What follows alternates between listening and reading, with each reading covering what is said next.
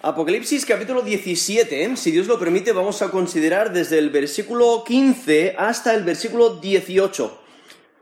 Apocalipsis capítulo 17, desde el 15 hasta el 18. Dios controla todos los acontecimientos. No dudes de su soberanía. Dios controla todos los acontecimientos. No dudes de su soberanía. Aquí en Apocalipsis 17, los versículos anteriores al texto que vamos a considerar ha estado describiendo la bestia y aquí empieza a describir la identidad y el destino de la gran ramera. Y cuando consideras este texto es es bastante complicado. Incluso un, comentarista eh, dijo, eh, este texto realmente eh, predicarlo en frente de una congregación es muy difícil. Pero es necesario. Porque lo que nos ayuda a entender es que el fin viene para el mal. El mal no va a persistir. El mal no va a seguir adelante. Viene el día cuando va a recibir juicio. Y entonces debe ser de ánimo para cada creyente saber que aquellos opresores o aquellos que te afligen, aquellos que se aprovechan de ti, aquellos que te dañan, que te insultan, que quizás te tiran piedras, aquellos que hacen lo malo y se salen con la suya, eso va, a ser durante muy corto tiempo, porque viene su juicio y puedes eh, animarte sabiendo que Dios lo controla absolutamente todo. Y por ello aquí el, texto, aquí en Apocalipsis 17, desde el 15 al 18, eh, subraya la soberanía de Dios. Porque aun, aunque el mal eh, y, la descripción que el Apocalipsis hace del mal eh, parece muy horrorosa. Eh, te podría hacer temer. Es muy, muy poderosa. Tiene mucha autoridad y parece que va a lograr todo lo que, todo lo que ha planeado. Pero la realidad es que Dios sigue en el trono. Sigue en control de todos los detalles y ni siquiera los, ni siquiera los poderes del mal pueden mover un dedo si Dios no se lo autoriza, si Dios no se lo permite. Quiero leer el texto aquí, Apocalipsis 17, versículo 15, del 15 al 18. Me dijo también, las aguas que has visto, donde la ramera se sienta, son pueblos, muchedumbres, naciones y lenguas. Y los diez cuernos que viste en la bestia, estos aborrecerán a la ramera y la dejarán desolada y desnuda y devorarán sus carnes y la quemarán con fuego, porque Dios ha puesto en sus corazones el ejecutar lo que Él quiso. Ponerse de acuerdo y dar su reino a la bestia hasta que se cumplan las palabras de Dios.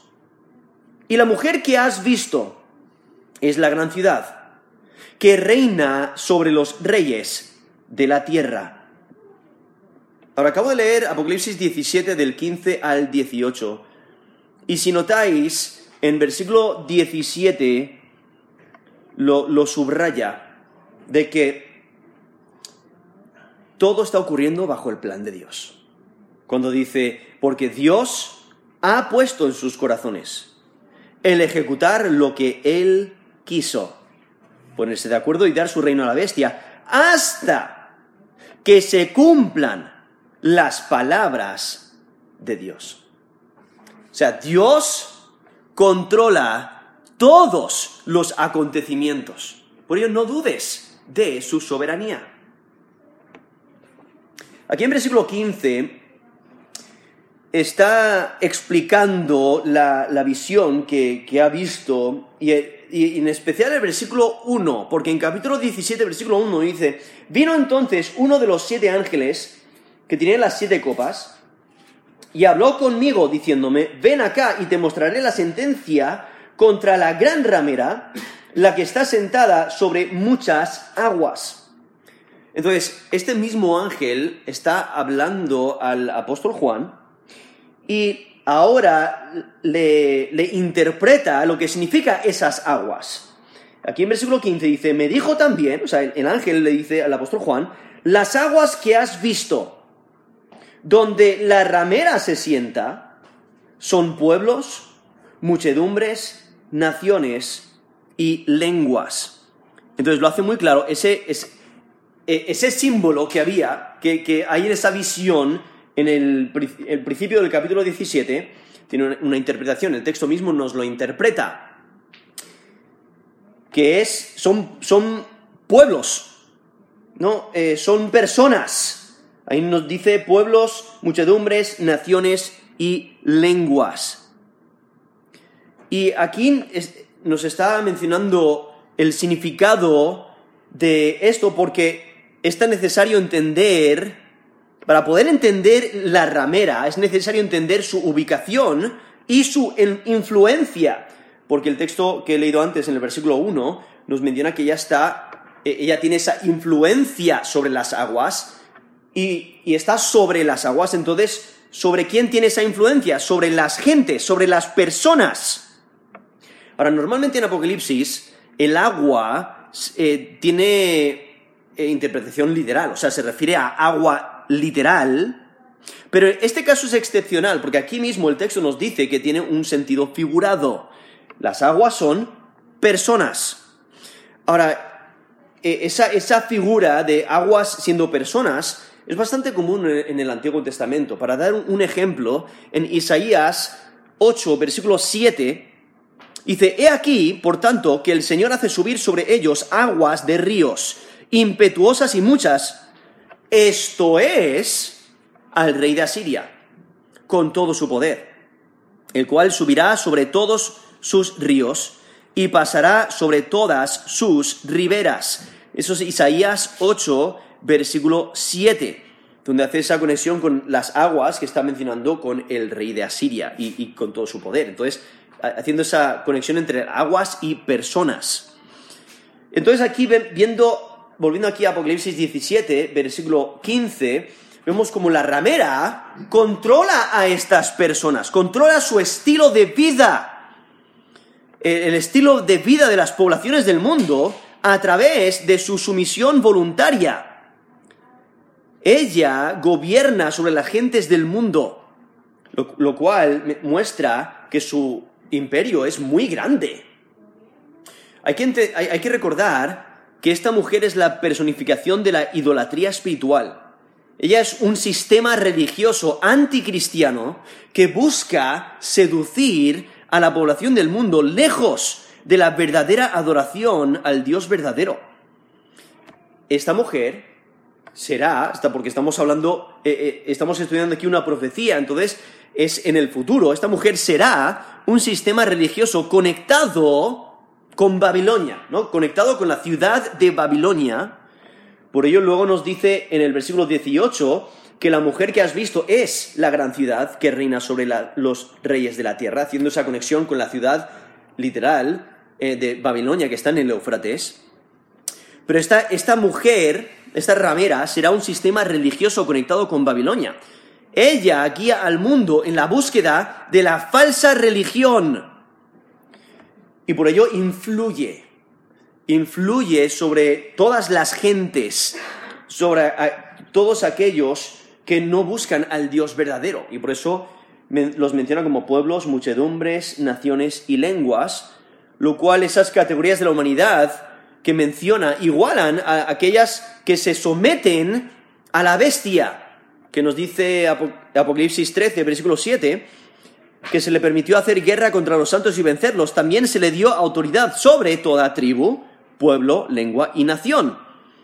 La única diferencia entre esas categorías de, la humanidad entre el Apocalipsis 13, 7 y Apocalipsis 17, 15 es la, eh, la diferencia entre muchedumbres y tribus. Simplemente eh, aquí menciona, aquí en Apocalipsis 17, 17, 15 menciona muchedumbres, o sea, reemplazan muchedumbres por tribus, pero viendo que abarca toda la humanidad que no sigue al Cordero.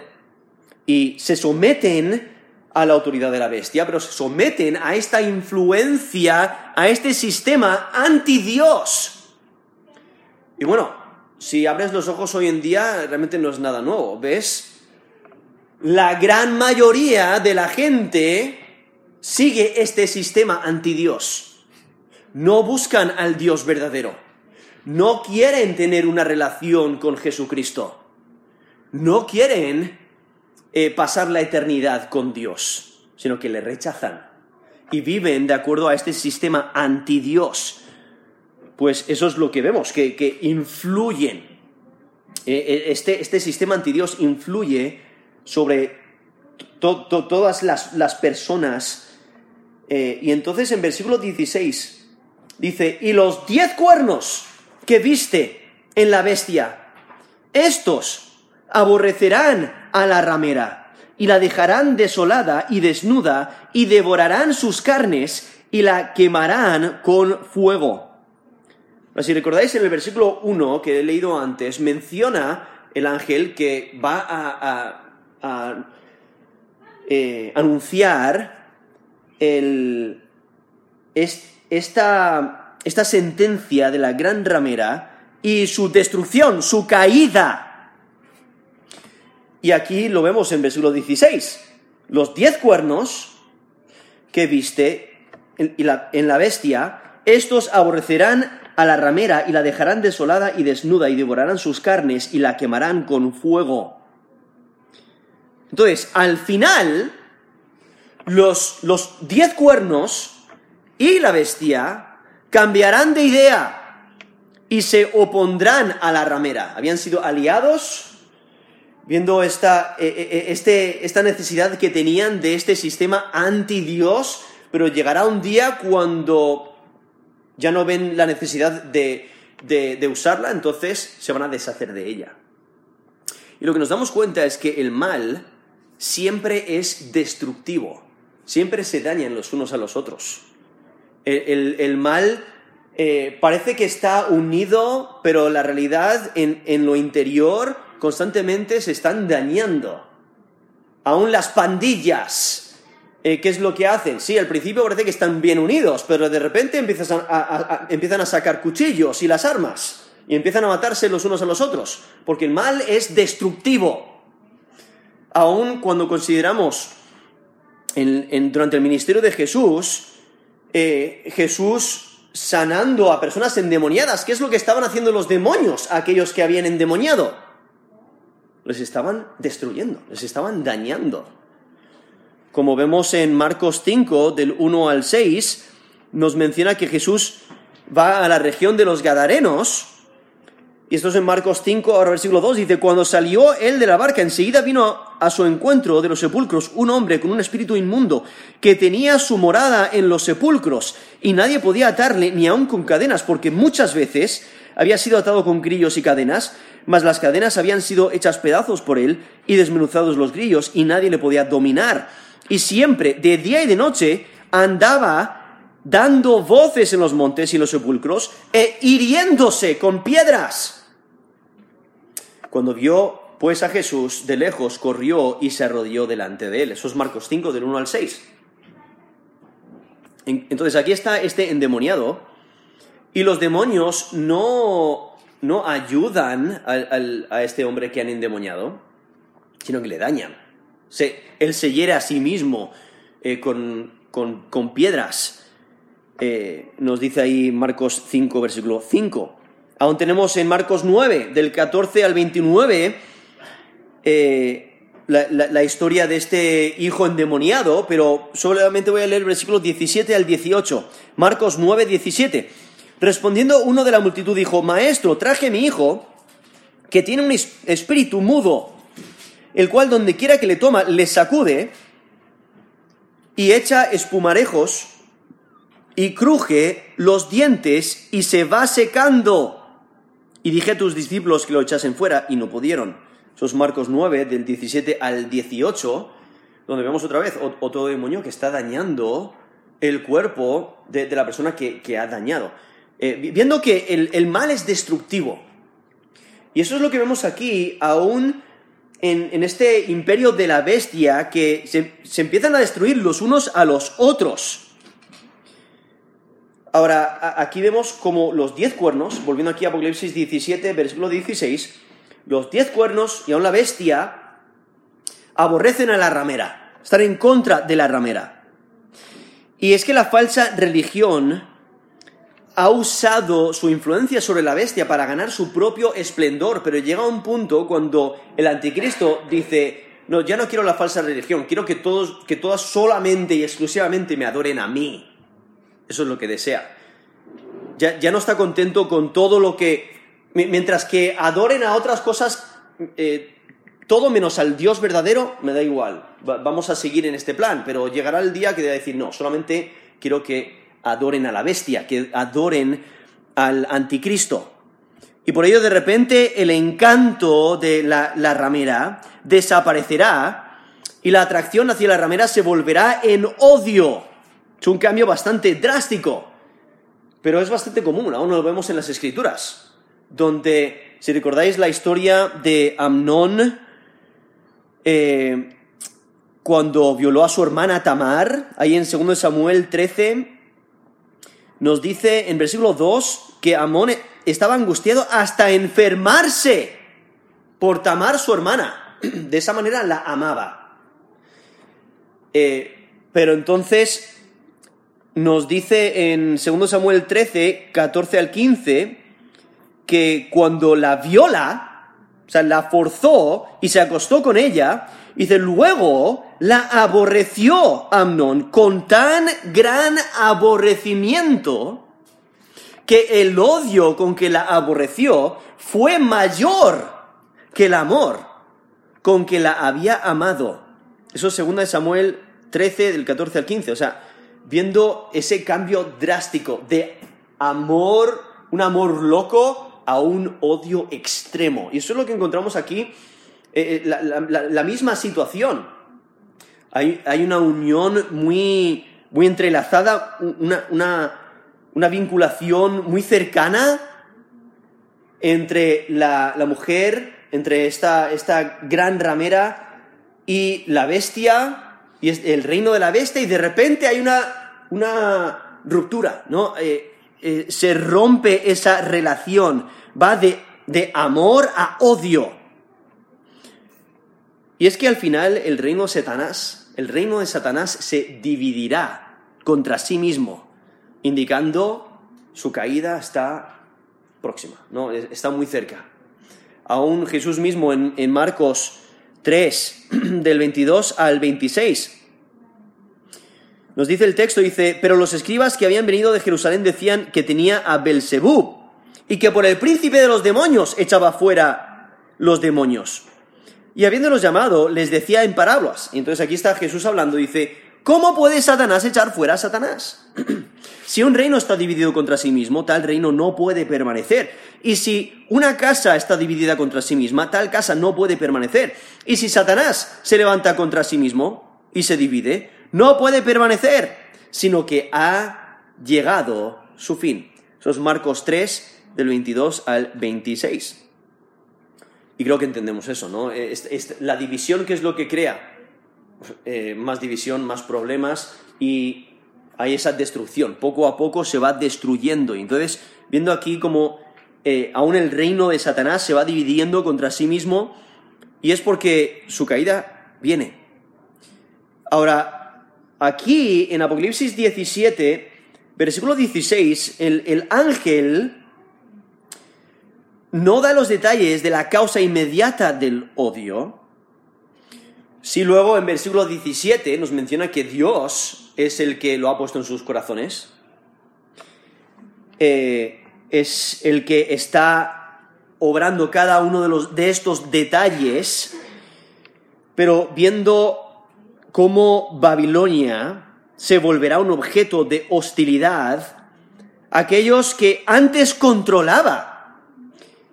Y lo que destaca en, la, siguiente parte del versículo 16, o sea, la, segunda parte del versículo 16, es una serie de pasos que destruyen a, a, Babilonia, que destruyen a la gran ramera. Estos actos de odio. Porque nos dice, estos la aborrecerán, o sea, aborrecerán a la ramera, Dice, y la dejarán desolada y desnuda, y devorarán sus carnes y la quemarán con fuego. Esa idea de, que la dejarán desolada es que saquearán sus riquezas.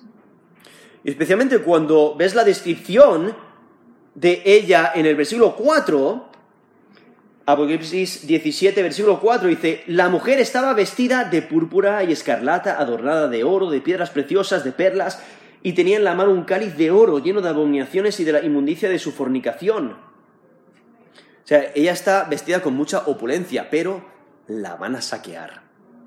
Van a saquear sus riquezas. Dice, y desnudada, o sea, la van a desnudar, que es la idea de que van a descubrir públicamente su corrupción moral. O sea, va a perder su poder espiritual sobre sus amantes, sobre aquellos que, seguían esa falsa religión. Y devorarán sus carnes, lo, que, lo cual describe una destrucción violenta. Es lo que las bestias hacen a los cadáveres. Las destruyen, las devoran. Lo cual es similar a la historia de Jezabel. Si recordáis a Jezabel, que fue devorada por perros.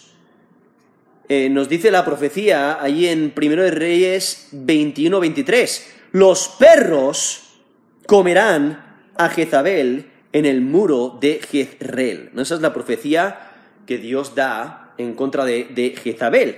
Y el cumplimiento lo encontramos en Segundo de Reyes 9.35. O sea, ellos la, la, matan, queda ahí en la calle, la atropellan, y luego cuando vienen a sepultarla, dice, cuando fueron para sepultarla, no hallaron de ella más que la calavera y los pies y las palmas de las manos.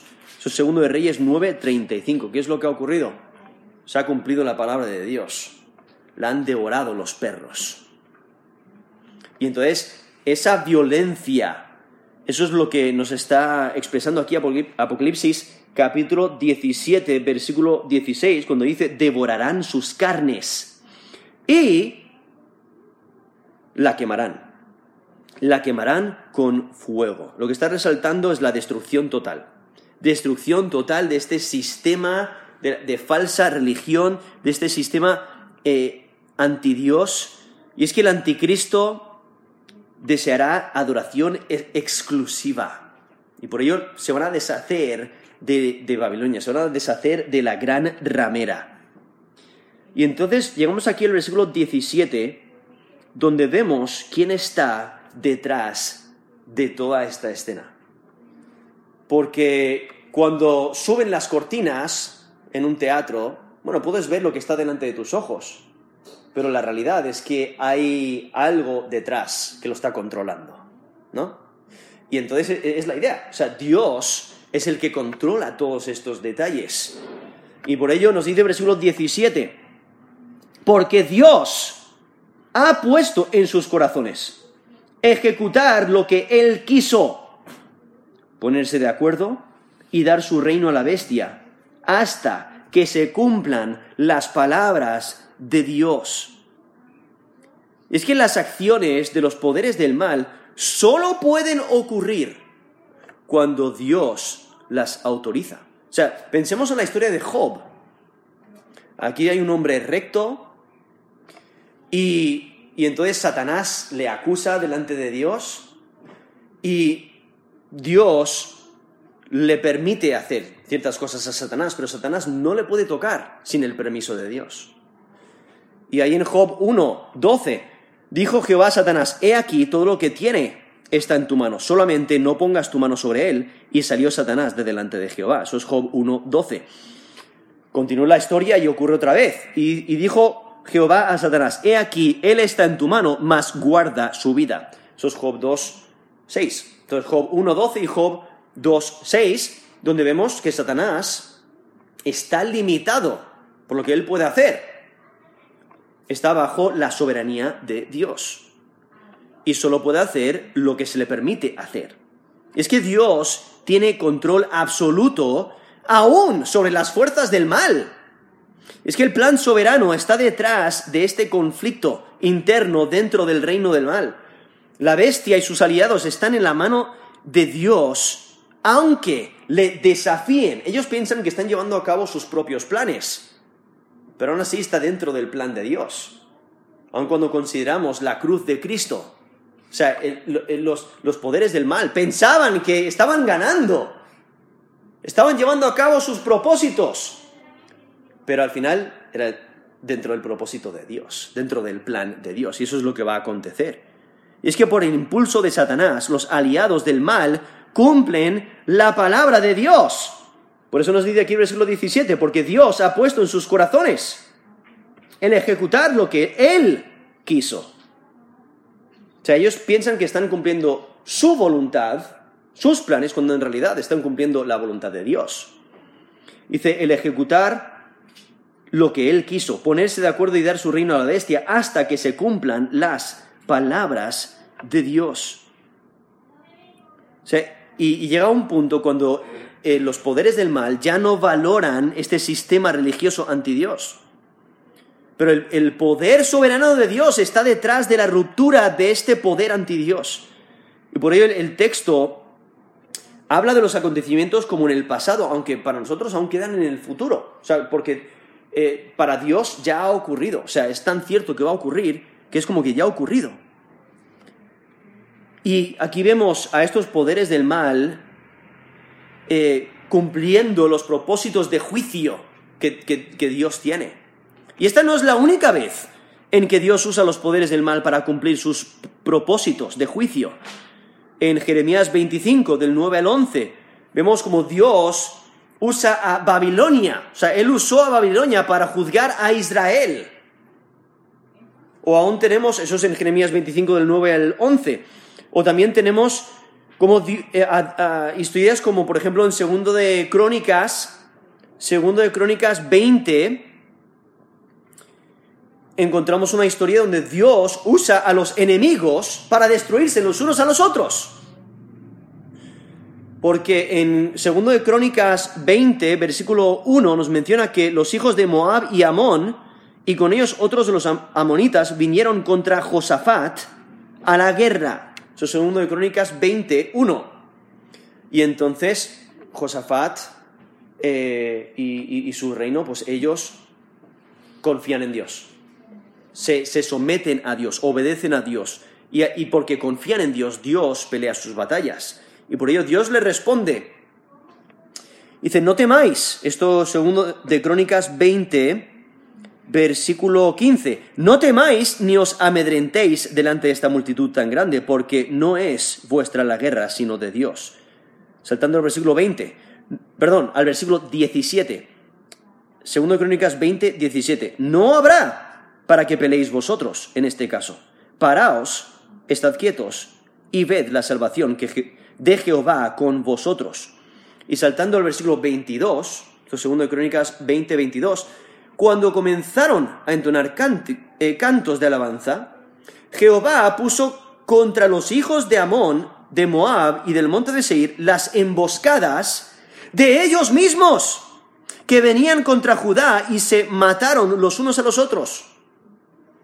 Porque los hijos de Amón y Moab se levantaron contra los del monte Seir para matarlos y destruirlos, y cuando hubieron acabado con los del monte de Seir, cada, cada cual ayudó a la destrucción de su compañero. Eso es segundo de Crónicas, y la historia la encontramos en el capítulo 20. Pero viendo cómo Dios puede usar a uno de los enemigos para destruirse los unos a los otros. Y entonces cuando consideramos este texto aquí en Apocalipsis 17, en, en versículo 16 vemos esta, e, este, como, el reino de, de la bestia se va destruyendo a sí mismo poco a poco y Dios es el que lo controla. Y es que el anticristo y sus seguidores participarán en su propia destrucción, pero también están actuando dentro del plan de Dios, porque Dios lo controla todo. Aún usa a Satanás como un instrumento para llevar a cabo sus propósitos.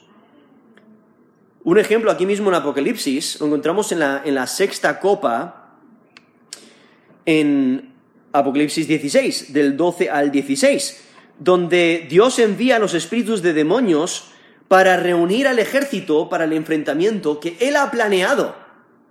O sea, Dios está planeando destruir a, toda la maldad y, va a haber una batalla final y Dios usa a espíritus de los demonios para reunirlos a esa batalla en el lugar que tiene preparado para la destrucción, que nos dice el versículo 16, los reunió en el lugar que en hebreo se llama Armagedón. Eso es Apocalipsis 16, versículo 16. Y es que aquí, volviendo aquí al capítulo 17, en versículo 17, vemos que estos diez reyes y la bestia involuntariamente están cumpliendo el plan de Dios. Ellos piensan que están llevando a cabo sus propios planes, cuando en realidad están cumpliendo el consejo divino y es que Dios sigue en control. Y, no debemos de, de, pensar que Dios les está haciendo pecar. No, hay que recordar, como nos dice Salmo 145, versículo 17, justo es Jehová en todos sus caminos y misericordioso en todas sus obras. O sea, aún en todo esto, Dios sigue siendo recto en todos sus caminos. Hay que recordar, nos dice Santiago 1.13, que Dios no peca y Él no tienta a nadie. O sea, el, el, pecado que están haciendo estos líderes del mal es propio. Ellos mismos son los que están pecando.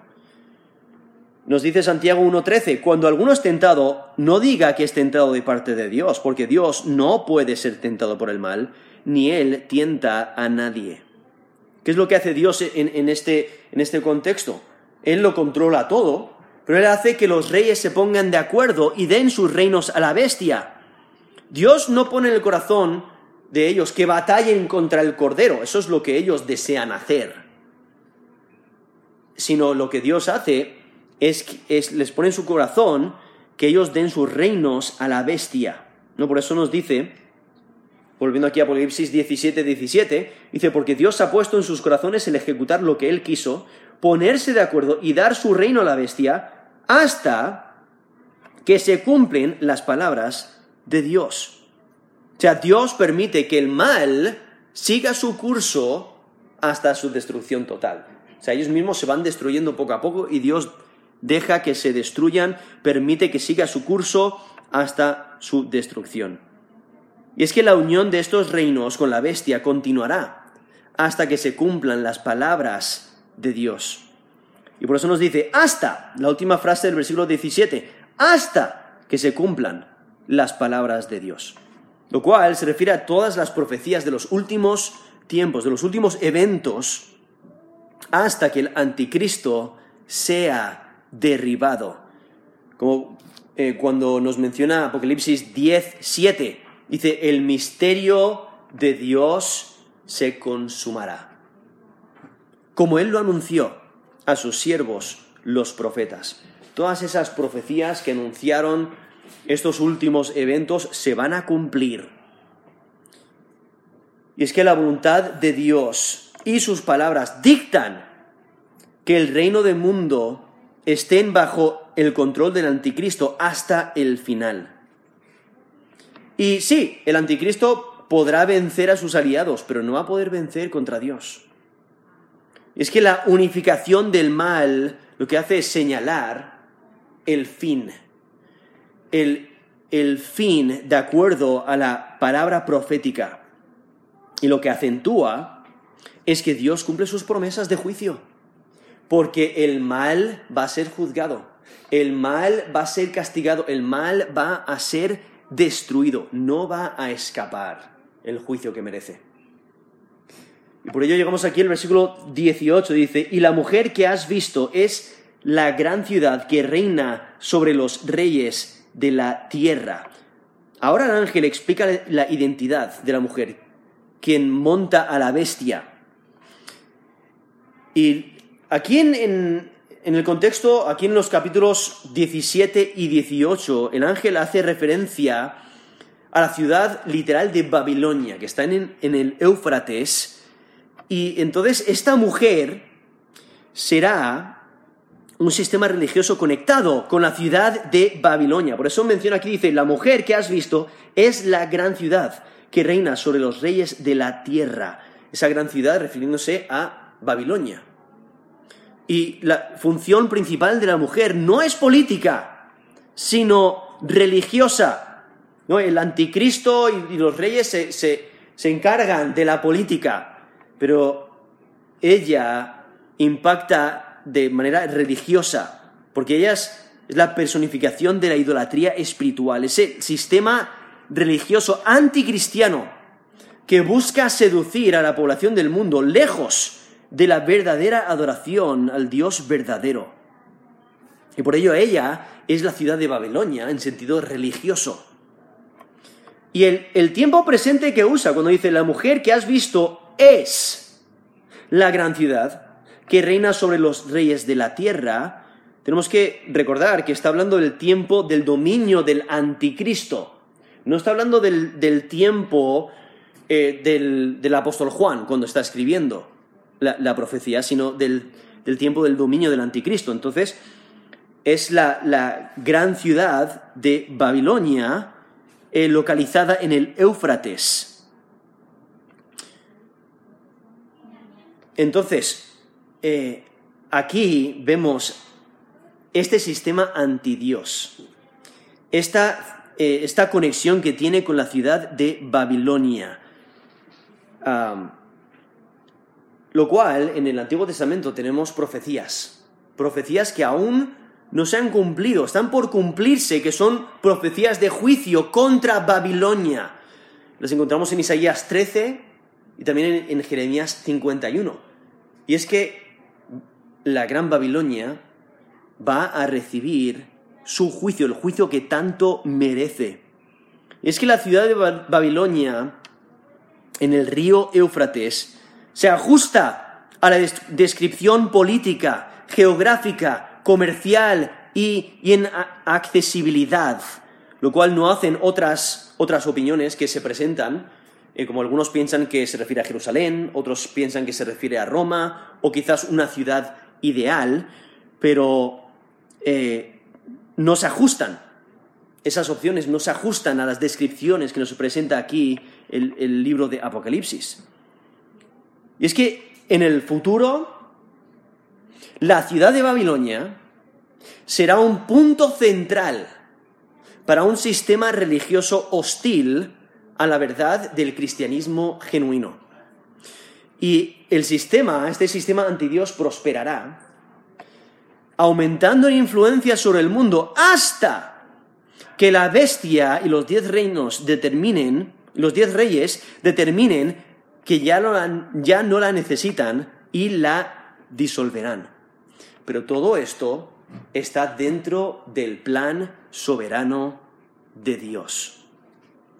Cuando consideramos a este, a este sistema eh, anti-Dios que lo describe como una ramera. Lo, presenta con mucha seducción. Y es que ella se ve con opulencia, pero ella está llena de abominación, de abominaciones e impurezas. No, el, mundo te presenta esta ideología de una manera muy bonita y te hace te intenta deslumbrar con todos sus brillos, con toda su purpurina, con, todo, con todos sus detalles y, em, decoraciones. Pero la realidad es que está llena de abominación, llena de impureza. Y lo que resalta es que el pecado es engañoso. Es como un anzuelo. ¿Tú crees que e, ese, ese pez mordería el anzuelo. Es tan bonito que le han puesto, le han presentado uno eh, eh, con, mucha belleza, con, que, que refleja la luz, que se mueve de una forma atractiva. ¿Tú crees que ese pez, si supiera que tiene un anzuelo, mordería? Claro que no. Pero eso es lo que nos está presentando el mundo delante de nuestras caras. Nos quiere seducir para que mordamos y entonces una vez que nos, que nos eh, atrapa, entonces ya tira. Una vez que, mordemos, tira y entonces es, es ah, difícil salir de, de, de, ese engaño. ¿no? Y es que lo que nos presenta es que el pecado es engañoso. El pecado es deslumbrante. Y tenemos que tener cuidado porque somos propensos a vender lo sagrado y lo personal. Somos propensos a delatar nuestra lealtad. Somos propensos a entregar lo que es importante por un sustituto barato. Y es que la escritura nos ayuda a ver que el pecado seduce y engaña y te lleva a la muerte. Y es que esta mujer ramera es lo opuesto a lo que el creyente debe de seguir. Y aún cuando consideramos este texto nos damos cuenta de que todo el mundo la sigue. Todo el mundo lo hace. ¿Cuántas, cuántas veces eh, quizás has razonado tú? ¿O quizás has escuchado a alguien razonar de esta manera? Pero si todo el mundo lo hace, ¿por qué, porque yo no? No, un niño diciéndole a su madre, mamá, si todo el mundo lo hace, ¿qué más da? Si todo el mundo rompe las reglas, o si todo el mundo, e, e, etcétera. Y aquí nos está presentando, sí, es cierto, todo el mundo lo hace, pero, pero los que lo hacen van a condenación. Sin este sistema anti-Dios, sí, todo el mundo lo hace, pero es un engaño. Y es que el engaño de Satanás es a grande escala. Sí, el mundo acepta los valores anti-Dios, anticristianos. Este sistema anti-Dios influye toda área de la vida. Esta ideología, estas ideas, este modo de pensar es completamente anti-Dios. Y es que el mundo sigue la ramera encantados porque están embriagados en sus seducciones. Nos presenta aquí el capítulo 17, versículo 2. Dice, con la cual han fornicado los reyes de la tierra y los moradores de la tierra se han embriagado con el vino de su fornicación. O sea, les ha seducido, les ha atrapado y están bajo su control. Están embriagados. Y es que este sistema antidios está bajo el control de Satanás. Nos dice Efesios 2, del 1 al 3. A Él os dio vida vosotros cuando estabais muertos en vuestros delitos y pecados esto es Efesios 2, ahora versículo 2. En los cuales anduvisteis en otro tiempo, siguiendo la corriente de este mundo, conforme al príncipe de la potestad del aire, el espíritu que ahora opera en los hijos de desobediencia, entre los cuales también todos, todos nosotros vivimos, en otro tiempo, en los deseos de nuestra carne, haciendo la voluntad de la carne y de los pensamientos, y éramos por naturaleza hijos de ira, lo mismo que los demás. Eso es Efesios 2, del 1 al 3, donde presenta eh, que este sistema antidios está bajo el control de Satanás y todos los que, los que siguen eh, están bajo eh, este control de Satanás, todos los que no creen en Jesús como Señor y Salvador están atrapados en este sistema. Y por eso son hijos de ira y continúan en esos deseos que, esta ramera les, les influye ese sistema anti-Dios. Y entonces cuando consideramos el, daño ¿no? que presenta el hacer todo lo, que, todo lo que el mundo hace, por ello tenemos que reconocer la soberanía de Dios. Porque la soberanía de Dios es asombrosa. Porque Él vence todas las maquinaciones del mal. Él vence las acciones degeneradas del mal. Y aún toda operación está bajo el control de Dios. Eso debe ser de gran ánimo para el creyente. Dios lo controla todo. Y entonces, Debemos de considerar qué es lo que yo debo de hacer. O sea, ¿qué debe de hacer el creyente? Pues el creyente debe de confiar y seguir confiando en la soberanía de Dios. Aun cuando aparenta que el mal sigue adelante y, y vence y parece que todo va bien para aquellos que hacen lo malo, sigue confiando en la soberanía de Dios. Sigue sometiéndote a su voluntad. El creyente debe de e- evaluar todo conforme a la escritura, evaluar todas las acciones, todo lo que se dice, todo lo que, todo lo que se lee, todo lo que recibe, todo conforme a las escrituras para asegurarse de lo que está haciendo es agradable delante de Dios. El creyente debe de mantenerse limpio del pecado, apartarse del pecado. En, en uh, Salmos 119, Salmo 119, versículo 9 dice, ¿con qué limpiará el joven su camino? Con guardar tu palabra. Con todo mi corazón te he buscado, no me dejes desviarme de tus mandamientos. En mi corazón he guardado tus dichos para no pecar contra ti. Eso es eh, el Salmo 119, del 9 al 11. No vemos la importancia de estar bien fundados en la palabra de Dios, guardándola para apartarnos del mal. Y es que el creyente eh, no debe de hacerse amigo del mundo. Nos dice Santiago 4, 4. Oh almas adúlteras, ¿no sabéis que la amistad del mundo es enemistad contra Dios? Cualquiera pues que quiera ser amigo del mundo se constituye enemigo de Dios. Eso es Santiago 4, 4. Y es que el creyente no debe dejarse seducir por el mundo. No debe de amar al mundo. Nos dice en Primera de Juan, Primera de Juan, capítulo 2, del 15 al 17, no améis al mundo, ni las cosas que están en el mundo. Si alguno ama al mundo, el amor del Padre no está en él. Porque todo lo que hay en el mundo, los deseos de la carne, los deseos de los ojos y la vanagloria de la vida, no provienen del Padre, sino del mundo. Y el mundo pasa, y sus deseos. Pero el que hace la voluntad de Dios permanece para siempre. Eso es 1 de Juan 2, del 15 al 17. Entonces, asegúrate de mantenerte puro, asegúrate de mantenerte confiando en Dios, mantenerte amando a Dios primero, buscando las cosas celestiales y apartándote del mal, reconociendo la soberanía de Dios sobre todos los acontecimientos. Y es que Dios controla todos los acontecimientos. No dudes de su soberanía. Vamos a terminar en oración.